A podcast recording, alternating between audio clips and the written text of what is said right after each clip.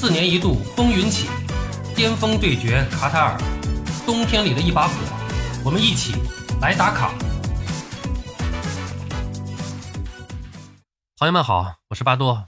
北京时间今天凌晨，卡塔尔世界杯 A 组结束了小组赛的第三轮的两场争夺。那么最终呢，东道主卡塔尔队是零比二不敌荷兰，厄瓜多尔队则是一比二负于了非洲冠军塞内加尔队。面对史上最弱的东道主，荷兰队赢的是轻松写意啊！依靠着加克波和德容的破门，成衣军团二比零收获完胜，顺利小组第一名晋级。不过呢，除了这两粒进球以外啊，荷兰队依然是将他们的功利足球进行到底。全场大部分时间的平淡让球迷们是困意十足。如果说曾经的荷兰队是用奔放的踢法让人睡不着觉，如今的荷兰则是专治睡不着觉。很明显，历经世事的大厨范加尔。会有些洗尽铅华的感觉，呃，似乎是并不在意过程和观赏性如何，赢球才是硬道理。当然，这个在世界杯上是无可厚非啊。呃，那么拿下本场比赛之后，范加尔的职业生涯带队十场世界杯比赛，七胜三平啊，那那个七胜三平保持不败，点球大战在这个技术统计中是按平局算啊，应该说也是创造了历史的最高纪录。加克波呢是成为本场比赛最耀眼的明星。英国媒体是爆出了此前加克波的言论啊，他说我现在是百分之百的专注于世界杯，听说了某英超俱乐部对我感兴趣啊，我很感谢，但是现在呢，我的专注力全都在世界杯上。那么据悉呢，经纪人正在帮他进行潜在的转会运作，预计将在二零二三年离开爱因霍温。接下来呢，还有大把机会刷新纪录的范大厨，他的心情应该是颇为轻松的。比赛中通过转播画面，我们还是看到了。他跟这个担任第四官员的马宁进行了交流啊，看上去还非常愉快啊。小组赛连输三场的战绩，也让卡塔尔成为了史上战绩最差的世界杯东道主。这一记录可以说是前无古人啊，可能也会是后无来者啊。为什么这么说呢？这下一届世界杯啊，扩军扩到四十八支球队了，小组赛可能大概率啊是每个组三支队，一共十六个小组。那么这样的话，小组赛最多也就是两场比赛，输的再多也就是两连败了。小组赛连输三场，这这真的可能就前无古人，而且后无来者了。不过呢，以一份不太体面的成绩单呢告别本届世界杯呢，卡塔尔队的主教练桑切斯赛后表示呢，这是一个正常的结果啊，我觉得也是比较客观的说法啊。那么桑切斯呢在赛后说呢，我们只是一个有六千万注册人口的国家，所以这个结果呢是可以预见到的。我们从来没有将晋级十六强或者八强设定为参赛的目标。我们在对阵塞内加尔和荷兰的比赛中啊，表现不错。但第一场啊，对阵厄瓜多尔的时候呢，这个不是我们的正常水平。应该说啊，卡塔尔足球这十年来啊，十多年甚至说是是从他们成功申办世界杯以后，十来年的时间啊，应该说是采取了一系列的超强手段来推动本国足球水平的发展。在雄厚资金的支撑下，他们那真的是举国体制，就是为了打造一支有竞争力的国家队。应该说是取得了一定成效。呃，至少他们还取得了一次亚洲杯的冠军嘛。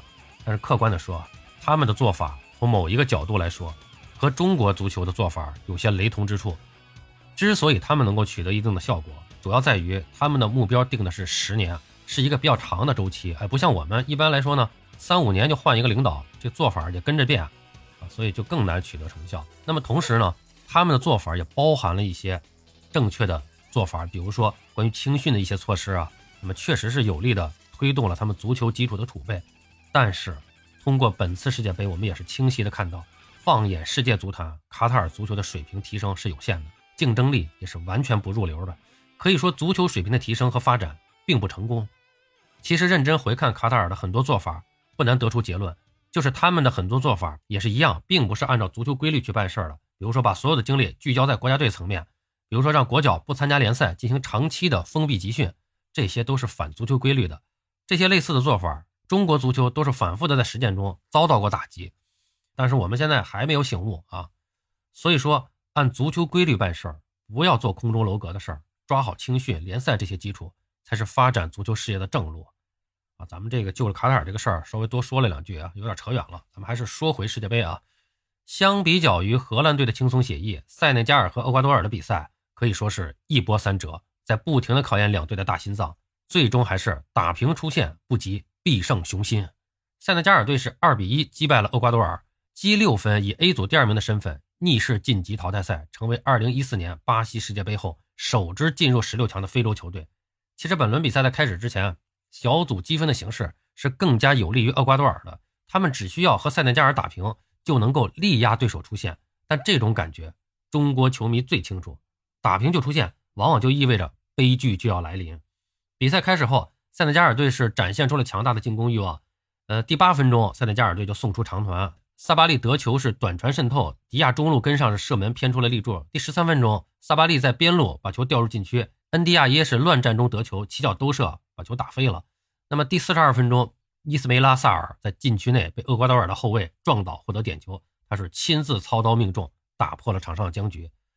那么到了下半场，虽然在第六十六分钟，卡塞多是利用角球的机会帮助厄瓜多尔队扳平了比分，但库里巴利在第六十九分钟。打向球门远角的进球，让塞内加尔队是再次领先，最终二比一的比分保持到了中场。塞内加尔队的头号球星马内在球队晋级后，第一时间在社交媒体进行庆祝。主帅西塞在赛后也表示，自己想把胜利献给马内，因为马内是为球队做出了非凡的贡献啊。那么这场比赛对于两队来说都是生死战，正所谓是狭路相逢勇者胜。非洲雄狮明显是展现了更强的求生欲望，他们也创造了历史，这是塞内加尔队第二次晋级淘汰赛。上一场还要追溯到二零零二年，他们呢也是成为本届世界杯第五支晋级十六强的球队，还是本届世界杯第一支晋级的非洲球队。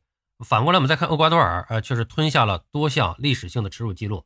厄瓜多尔队成为了世界杯历史上第二支赢下了世界杯揭幕战，不过最终小组没能够出线的球队。此前的一支是一九三零年的法国队，那已经是九十二年前了。第二呢，就是说。厄瓜多尔队成为三十二年来第一支在世界杯输给非洲球队的南美球队。那么就此顺着说，南美球队在面对非洲球队的二十一连胜被终结了。那么到了北京时间今天的凌晨三点，B 组的第三轮也是展开了争夺。英格兰队是三比零完胜威尔士，拉什福德、梅开二度，福登进球，英格兰是夺得小组头名，将在淘汰赛中迎战塞内加尔。威尔士呢是用沃德、詹姆斯和乔艾伦轮换出场。英格兰队呢也轮换了四人啊，拉什福德、福登、亨德森和沃克尔都出战了。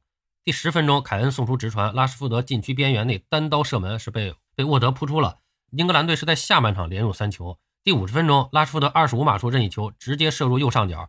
第五十七分钟，凯恩右路传中，福登小禁区左侧射入近角，二比零。第六十八分钟，菲利普斯长传，拉什福德切入禁区右肋十一码处低射穿裆入网，三比零。那么伤停补时呢？斯通斯的角球混战中呢，近距离射门是高出横梁，那么比分呢也是停留在了三比零上。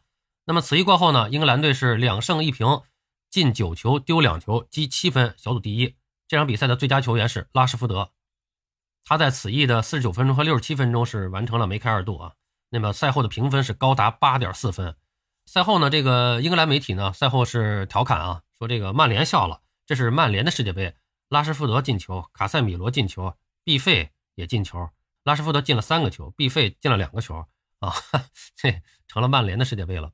那么拉什福德进第二个球后是跪地指天的一幕，也成为本场比赛的一个佳话。赛后呢，他是也对这个动作呢进行了解释，说几天之前呢，他是失去了一位朋友，呃，他这个朋友呢，呃，跟癌症是进行了长期的斗争，他非常高兴的为他进球，呃，他说他呢也是我的好朋友和忠实的球迷，他走进了我的生命里。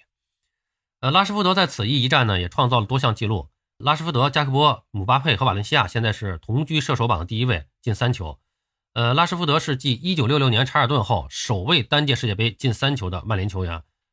同时，拉什福德也是打进了英格兰队在世界杯上的第一百个进球。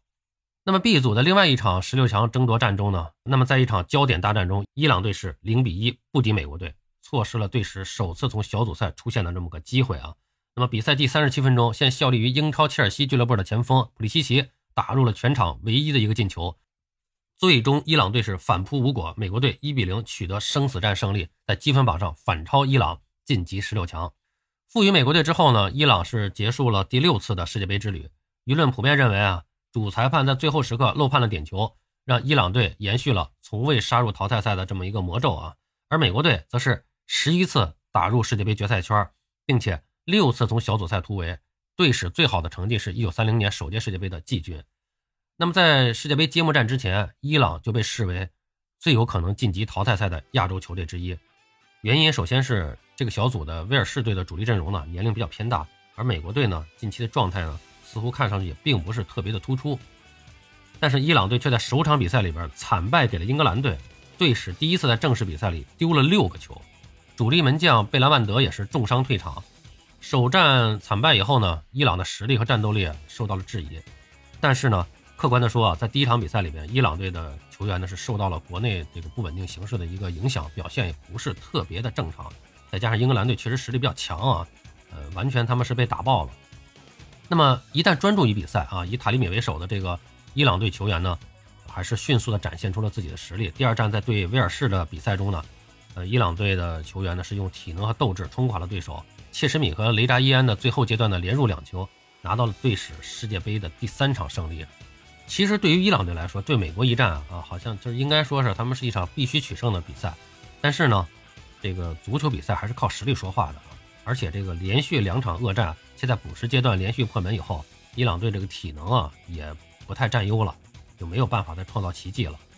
呃，值得强调的是啊，伊朗队在世界杯上最近的六个进球，五个都是在九十分钟之后的补时阶段打入的，其中包括本届世界杯四个进球中的三个。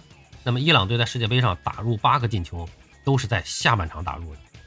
应该客观的说啊，从首战二比六惨败到二比零战胜威尔士，再到对美国队一战呢拼到最后一刻，伊朗球员应该说也是。发挥出了自己的水平，证明了自己的这个能力吧啊！因为我我觉得整体实力也就在这儿啊，也就在这儿。这个还是纵观小组赛三场比赛，他们发挥的还是正常的啊。那么卡塔尔世界杯的八分之一决赛将在北京时间十二月三号打响。那么首先是由荷兰队对阵美国队，这个比赛是在呃十二月三号的二十三点开始。那么英格兰对阵塞内加尔的比赛呢，将在十二月的五号三点来进行。呃，那么今天凌晨的这个四场比赛呢，也都介绍的差不多了。那么就是，呃，在今天晚上，呃，卡塔尔世界杯呢，十一点要进行两场这个 D 组的第三轮比赛。呃，在明天凌晨的三点呢，进行两场 C 组第三轮的比赛。这两个小组的出线形势呢，呃，就都将在明天凌晨就揭开面纱。呃，法国队应该说已经提前出现了，最后一轮对实力比较弱的这个突尼斯队，啊，法国队可能会进行一些轮换啊，让一些老将。以及伤兵休息休息，或者呢，呃，部分主力仍然出战，但只打半场。那么用这种方式呢，来保持一下状态。姆巴佩仍然是法国队的焦点，他还能不能继续取得进球呢？姆巴佩是小组赛前两轮最出色的球星之一，他已经打进了三个进球，贡献了一次助攻，已经成为本届世界杯金靴奖的有力竞争者。在本泽马退出世界杯的情况下，法国队是更加倚仗姆巴佩进球，当然了，也更有利于姆巴佩激发能量啊。但是呢？呃，据最新的消息啊，本泽马可能伤势已经恢复的不错了，有可能在淘汰赛中呢归队参加世界杯啊。呃，那么 D 组的澳大利亚对丹麦，澳大利亚打平丹麦就可能大概率出现，前提是法国队不被突尼斯爆冷大比分击败，而这个可能性实际上是非常小的，所以丹麦队需要在此战全力争胜。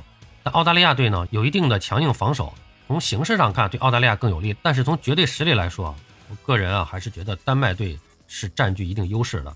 C 组呢，阿根廷队对决波兰，绝对是一场焦点大战。阿根廷队的中场实力确实是感觉是不够强大啊，缺少一个优秀的组织者。